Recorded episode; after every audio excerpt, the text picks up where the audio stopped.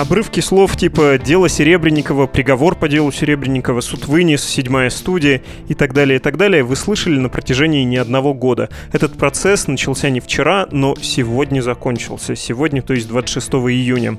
Приговор, вы знаете, он обвинительный. И много было сказано и про само дело, и про судебный процесс, который был, мягко говоря, странным. Но хочется все-таки понять, чем так важен Кирилл Серебренников для современной России, как дело седьмой студии повлияло на театральное сообщество, общество и на всю страну. Почему случившееся важно даже для тех, кто последний раз был в театре в школе с классом. С нами сегодня будут художественный руководитель Большого драматического театра имени Товстоногова Андрей Могучий и театральный критик, преподаватель, помощник ректора школы студии МХАТ по спецпроектам Павел Руднев. Вы слушаете новостной подкаст «Медузы». Он называется «Что случилось?» и посвящен новостям, которые не исчезают сразу в потоке других сообщений, а имеют продолжительный эффект, которые долго остаются важными. Короче, меня зовут Владислав Горин. Здравствуйте. Здравствуйте. Итак, говорим о деле Серебренникова, о том, как оно повлияло на театральное сообщество и на всю страну. Да, вот так, с размахом, я бы даже сказал, с пафосом. Хотя мой драматизм – ничто по сравнению с тем, что говорят о завершившемся процессе российские режиссеры, актеры, критики и руководители театров. Это все еще обсудим, но сначала коротко о деле. Попробую совсем сжато, хотя не факт, что получится. Сегодня был приговор, условные сроки, штрафы – это все понятно. Как понятно и то, что тем, кто выступал на стороне фигурантов, этого мало. Они считают, что обвинительного приговора вообще не должно было быть. И тут почему-то хочется в качестве авторитета человека, который высказывал точку зрения назвать Рому Зверя, музыканта, который приходил поддержать Серебренникова. Они знакомы по фильму «Лето», где э, Рома Зверь играл Майкл Науменко. Но это мы отвлеклись. С чего все началось? В начале 2010-х годов российский бюджет, как говорится на языке физиологии и Министерства культуры, выделил деньги модному передовому режиму режиссеру театра и кино Кириллу Серебренникову, а также его сподвижникам. Деньги предназначались на развитие современного искусства. Серебренников и компания с 2011 по 2014 годы эти деньги тратили, проводили фестиваль «Платформа». Организовывалось все через структуру под названием «Седьмая студия». Это было некоммерческое партнерство, и в нем работали люди, которые потом стали фигурантами дела, которые так и называли делом седьмой студии, в том числе продюсеры Юрий Итин, Алексей Малобродский, бухгалтер Нина Масляева, ну и, конечно, Кирилл Серебренников. Фигурантом этого дела также стала София Апфельбаум. Она подписывала документы о выделении средств от имени Министерства культуры и в седьмой студии не состояла, но тем не менее. Ее дело сегодня закрыли за истечением срока давности. Всего за годы проведения фестиваля «Платформа» на него было потрачено больше 200 миллионов рублей. Представления состоялись, все вроде бы были довольны, но в 2015 году Следственный комитет возбудил дело о хищении бюджетных средств. Почему? Никто точно не скажет. Есть версии, и самая часто звучащая упоминает бывшего министра культуры Владимира Мединского, известного своей приверженностью к, назовем это деликатно, идеологическому подходу к финансированию культуры. Ну, то есть он считает, что государство должно тратить деньги только на тех и только на то, что нравится государству. Ну, то есть, например, лично ему Мединскому.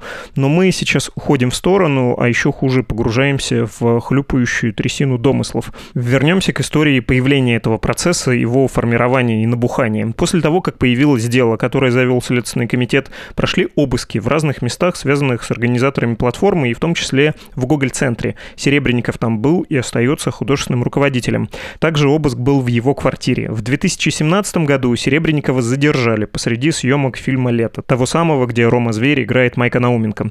Потом были всякие перипетии, признание вины бухгалтером, возврат дела в прокуратуру судом, домашние аресты и экзамен на подписку о невыезде для фигурантов дела, спектакли и кино, сделанные Серебренниковым на удаленке, и не из-за коронавируса, как вы понимаете, а из-за меры пресечения. Он был на домашнем аресте в тот момент.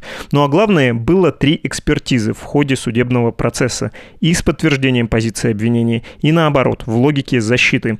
Все это дело, весь этот процесс, в общем-то, и строился на экспертизе и на вопросе, могло ли то, что сделали на бюджетные деньги подсудимые в рамках платформы, стоить столько денег, сколько выдало государство, или все-таки потратили меньше, а разницу забрали себе организаторы. В какой-то момент обвинение вообще оспаривало, что спектакли состоялись, а защита представляла доказательство, что ну были представления, сотни зрителей на них присутствовали, и вот, пожалуйста, фотографии. Еще важная, но не главная деталь. Фигурантам вменялась обналичка через фирмы-однодневки, как форма хищения. Запомните этот факт про обналичивание и про черную бухгалтерию в седьмой студии. Это нам очень скоро понадобится. Вот что говорит о деле седьмой студии театральный критик Павел Руднев. Все понимают, что это выстрел во всю театральную машину, во все театральное производство. Дальше в театре может быть все, что угодно. И все понимают, что с государством в таком варианте работать дальше невозможно. То есть нужны какие-то новые условия существования государственного репертуарного театра с тем, чтобы люди не чувствовали, что они беззащитны перед государством. По сути, это дело всех делает беззащитными. Суть дела говорит о чем? О том, что это проблема с отчетностью и слишком затрудненными условиями отчетности и выделения финансирования для театральной деятельности. Да? То есть эта зона, она очень и очень туманна. И по сути, любого директора можно засудить за то, что он что-то делает не так с точки зрения вот этой отчетности и государственного контроля за финансами. Государственный контроль за финансами – вещь нужная, да, то есть это действительно необходимая вещь, но именно в театральной деятельности эта отчетность, она слишком затруднена, и, по сути, если кому-то вот очень захочется кого-то посадить, то он легко это сделает – просто путем математических расчетов. Потому что это очень туманное дело. И, по сути, все понимают, что это дело, оно прецедентно, и оно может вызвать массовые посадки, да, по сути. Потому что все директора страдают от недофинансирования, от того, что им приходится, ну, скажем, довольно частая вещь на любом фестивале, в любом репертуарном театре. Премьера запланирована за год, да, потому что планирование приходит за год. А финансирование не пришло на эту премьеру. Что театру делать? директор не может отменить маховик договоренностей и выбросить этот проект в корзину, если на него нет денег. Приходится выкручиваться, и выкручиваться в том числе ну, не вполне цивилизованными, что называется, действиями. Да? То есть вот есть договор с государством, и, и деньги должны поступить там в какой-то момент, чтобы открыть какой-то проект. Да? Деньги не поступили, а проект должен быть запущен, потому что режиссера, дирижера невозможно удержать дальше, да? потому что у него дальше за этим спектаклем еще спектакль и так далее. И так далее. Если сейчас проект не откроется, он не откроется никогда. И тогда директор снова будет виноват, что ему деньги выделили, а он не смог их воплотить. Да, в этом смысле. Да, то есть в этом смысле все понимают, что как бы, все на удочке да, у этой системы, к сожалению. Это вот как раз мысль про обналичивание. Про это много говорилось в ходе процесса, что, к примеру, Серебренников бухгалтерией вообще не интересовался. И даже если бы интересовался, то для него и для его команды, как и для всех вообще, кто получает государственное финансирование, это все равно представляло бы опасность, потому что правила не соотносятся друг с другом и с жизнью, когда речь идет о федеральном финансировании. Что-то ты все равно да нарушишь. Сегодня министр культуры Ольга Любимова пообещала, что эта системная проблема проблема будет устранена. Ну, то есть, кажется, именно это она имела в виду следующей цитатой. «Министерство прорабатывает системные меры, которые должны исключить подобного рода трагические сюжеты, когда художник и творец соприкасается с деньгами, сметами, чтобы подобные ситуации не воспроизводились в нашей сфере культуры в дальнейшем». Художественный руководитель Большого драматического театра имени Товстоногова Андрей Могучий об экспертизе, в первую очередь о той, что показало, что спектакли платформы стоили дешевле, чем чем было потрачено бюджетных денег, и что разницу в 129 миллионов рублей забрали себе осужденные. По поводу того, что прийти могут каждому, ну, правда, это, да, действительно могут прийти каждому, и, наверное, законодательство наше не до такой степени совершенно, чтобы не найти каких-то там придирок, и там много вопросов у меня к этому. Но я думаю, что в этом смысле, наверное, здесь какой-то другой мотив, и никто его не знает до конца, и все это напоминает такой дворовый разбор скорее, чем желание выявить истину. И это, конечно, удручает очень сильно. И то, что это длится три года, что это постоянно переваливается то в одну, то в другую сторону, меняя полюса, доказательств как не было, так и нет. И доказательная база в этом деле основывается только на экспертизах. На экспертизах. То есть, когда профессиональные экономисты, искусствоведы, театроведы анализируют, что, собственно, было, и это является основой для выводов туда. Так вот, эти экспертизы как раз являются камнем преткновения, потому что их было три, одна другой противоречит все больше и больше.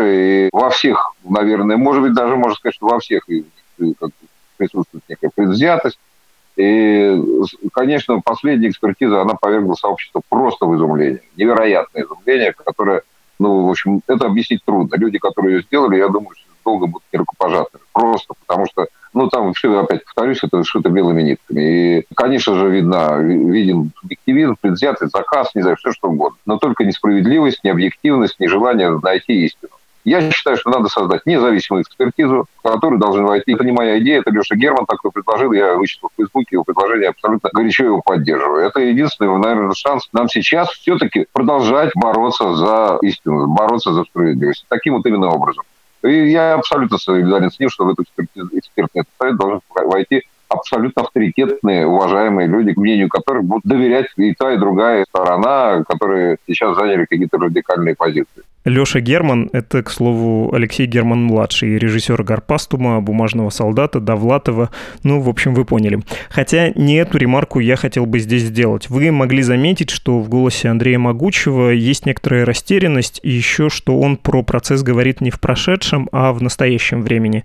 Это потому, что мы говорили с ним накануне приговора из-за специфики нашего производства и из-за графика Андрея Могучего. Но, в общем, это не так важно. Потому что еще до всякого приговора, вне зависимости от того, каким он был, процесс стал событием, которое изменило в театральной среде и в общественной жизни России все. А что именно ты изменило? Сказанное и написанное накануне приговора. Актер и худрук театра нации Евгений Миронов. Несправедливый, необъяснимо жестокий приговор по этому делу может нанести огромный непоправимый ущерб культурной жизни России, всему будущему театра и искусству вообще, а значит всему нашему обществу. Валерий Фокин, режиссер и худрук Александрийского театра. Может быть создан опаснейший прецедент, который, безусловно, серьезно повлияет на развитие нашей культуры, ведь он покажет полную незащищенность художника, его уязвимость, доходящую до абсурда. Или вот Лев Додин, режиссер и художественный руководитель Малого драматического театра, Театра Европы. Сможем ли мы работать Сможем ли мы, извините за высокий слог, пытаться отдаваться вольному вдохновению? Не уверен. Таких слов и в журнале «Театр», и на сайтах разных российских театров, на страницах в Фейсбуке очень много было накануне приговора, и мне немножко неловко читать эти цитаты, потому что они выданы на очень высокой ноте. Но, во-первых, а как еще должны говорить актеры и режиссеры? А во-вторых, Тут высокий стиль, кажется, оправдан. Павел Руднев объясняет высказанную многими театральными деятелями мысль чуть более критически. Он же критик кино же стало очень патриотичным в этом смысле, да, то есть какое-то количество кинодеятелей все-таки как бы сдались этой пропаганде и наснимали кучу страшного кино. А в театре такого же мы не, не наблюдаем. То есть в этом смысле использовать театр как пропагандистский инструмент принципиально невозможно, потому что театр всегда предполагает конфликт, а значит две точки зрения как минимум. И с одной стороны это, а с другой стороны вот в последние годы вот так называемый новый театр, который перед нами, да, действительно он как-то сильно поменялся там советского времени, и он прежде всего ставит перед собой задачу все-таки коммуникации, вот этого нахождения этого диалога, объяснения одной группы населения другой группы населения, и поэтому в нем есть вот коммуникативная эта функция очень существенная, и современный театр, он как бы активизирует творческую активность зрителя через эстетический механизм, через механизм художественного творчества. И я думаю, что еще и вот вокруг этого очень много, мне кажется, такого кипиша, да, потому что эта аудитория, которая, в общем, пробуждена новым театром, она очень активна социально активно. Посмотрите, какие битвы идут в интернете по поводу любого спектакля. Вот это же ну, важно, что вот по поводу библиотек же никто же не сражается. Хотя там тоже какие-то процессы происходят. Кирилл Серебренников – это очень крупный авторитет эстетический, да, то есть это, это художественный авторитет. Он много лет уже доказал, что он способен быть лидером театрального поколения. Дело в том, что ведь Кирилл, ну это совсем, может быть, там не касается нашего разговора, но все равно надо сказать, что Кирилл, он, когда он появился впервые в Москве, он же сделал очень важную вещь. Он фактически первый, кто доказал, что можно приехать из провинции и сломать вот эту московскую иерархию каких-то звезд, которые давным-давно уже сидят на всяких тронах в Москве, и оказываются авторитетами. Да, он очень легко первым спектаклем своим «Пластилином» он сломал это представление об этом. И вслед за Кириллом из региона, в общем, пошли... То есть он такой как бы ледоход, который, значит, сломал вот эту структуру, и в эту полынью нахлынуло большое количество художников. Он в этом смысле, ну, первач, да, он первопроходец, да, вот, во-первых, это. И он как бы очень давно доказал свою состоятельность, да, и тот Гоголь-центр, который он создал, это ведь театр нового типа, это театр, который открыт всегда, и театр, который очень невероятным образом взаимодействует с аудиторией. Посмотрите на количество подписчиков в Фейсбуке, оно зашкаливающее потому что этот театр строится на таком горизонтальном контакте со зрителем. Искусство — это второе СМИ, без всякого сомнения. И замечательная есть фраза у Солженицына, да, что писатель — это второе правительство. Вот. Уж как уж тут э, действительно контролировать творчество, которое бессознательно, которое все равно фиксирует страхи людей, сканирует неприглядные факторы реальности, да, и совершенно неважно, кто его, что называется, оплачивает. Вот невозможно заказывать музыку, потому что творчество бессознательно до какого-то момента, только до какого-то момента сознательно, да, и оно может транслировать эти страхи на очень невинном материале. И, например, чиновникам кажется, что типа ставьте классику и будет замечательно, да, то есть если вы будете ставить классику, то это будет тишь да благодать. Но это же глубоко наивное представление о том, что такое классика, да, это представление о классике тех, кто никогда не читал классики, классика гораздо более, чем современное искусство, рискованное дело, потому что все ассоциации, которые возникают с сегодняшним днем по отношению к царской России XIX века, 18 века, да, они тоже ведь не идут, не идут на пользу современному обществу, да, возникает ненужный совершенно контекст, да, то есть, ну вот в этом смысле, потому что творчество – это вещь, которая прежде всего реализуется, ну, есть понятие смерти автора, да, у художника нет монополии на смыслы, и творчество всегда реализуется, его восприятие реализуется в читающем, да, то есть красота в глазах смотрящего, и концепции формирует тот, кто смотрит, и этот поток совершенно неостановим.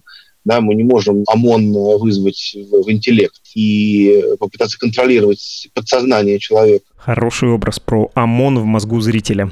Андрей Могучий из БДТ про то же самое, про дурное влияние процесса над Серебренниковым, Итиным, Малобродским, Апфельбаум и другими на российский театр и о широкой реакции театрального цеха на это дело. Сейчас нет ни одного, на мой взгляд, человека, который маломальски уважает, который бы не высказался по этому поводу. Это замечательно замечательно, что мы можем, оказывается, служить здравому смыслу, служить совести, что мы можем объединяться, если мы видим вопиющую несправедливость Кирилл стал просто знаковой фигурой, он просто стал символом, да, то есть, как бы, в этом смысле дело даже не в нем лично, а в том, что он стал болевой точкой, он как бы в этом смысле в нем фокусируется та проблема. А главное, это главная проблема хамства и несправедливости, да, которая в этом смысле, в этом процессе проявилась абсурда, хамства и несправедливости. Вот это как бы вот в этом процессе проявилось такой силой, конечно, благодаря его яркой, конечно, художественной личности, но проблема как раз в этом смысле даже и не в нем, а в том, что, в принципе, это такая классовая, конечно, борьба. Классовая борьба. Выводы. Как дело повлияло на российский театр? На фоне приговора, пусть даже с условными сроками грешно такое говорить, но хорошо повлияло.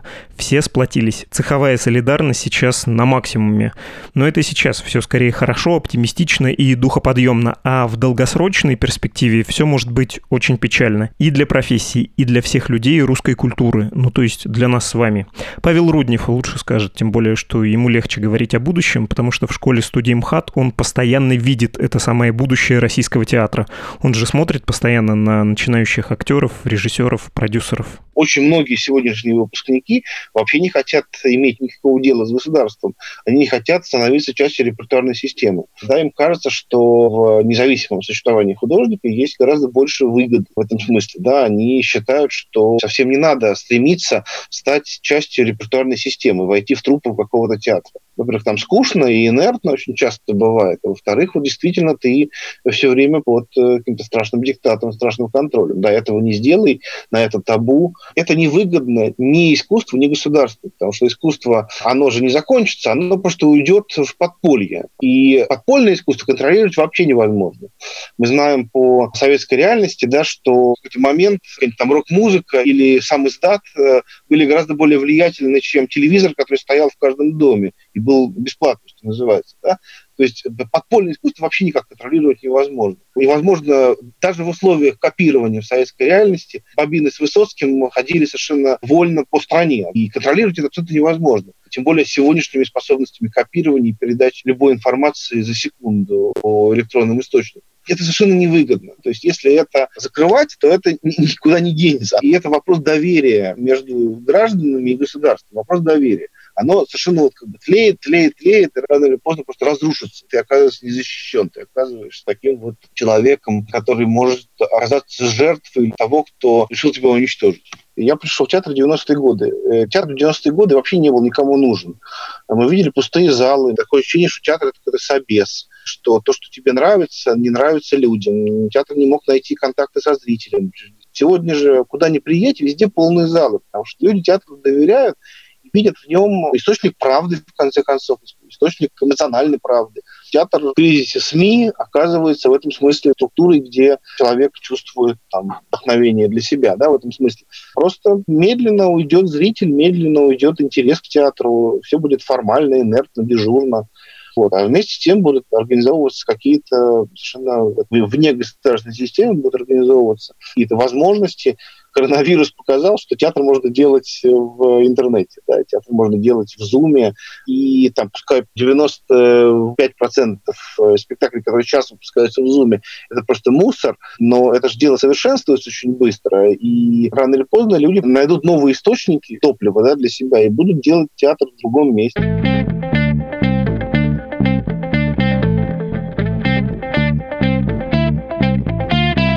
Вы слушали подкаст «Что случилось?» о новостях, которые еще долго останутся важными. Рекомендую послушать и другие наши выпуски. Вы же видели новости, что Ксения Собчак лишилась контракта с Ауди из-за своих высказываний на тему расизма. Кстати, расизма там не было, корпорация перестраховалась, но в свете борьбы с расизмом все это очень чувствительно сейчас. Про бизнес во времена Black Lives Matter наш эпизод Uncle Ben's, Eskimo и другие бренды, которые теперь считаются российскими, как компания Black Lives Matter меняет бизнес и, кстати, меняет ли. А про участие Ксении Собчак в шоу, где она рискованно шутила, выходил эпизод «Собчак опубликовала российский пост, а рэпер Нилетто поддержал поправки». Это произошло на шоу «Коммент Аут». Говорим с его ведущим Владимиром Маркони. Чтобы не пропустить ни одного эпизода, подписывайтесь на наш подкаст на одной из множества платформ. Выберите ту, которая удобна вам. Короче, Apple Podcast, Google Podcast, Spotify, CastBox, Яндекс.Музыка, YouTube и многие другие. Пожелания и предложения ждем на почту адрес подкаст собакамедуза.io и в Телеграм Медуза Loves You. До свидания.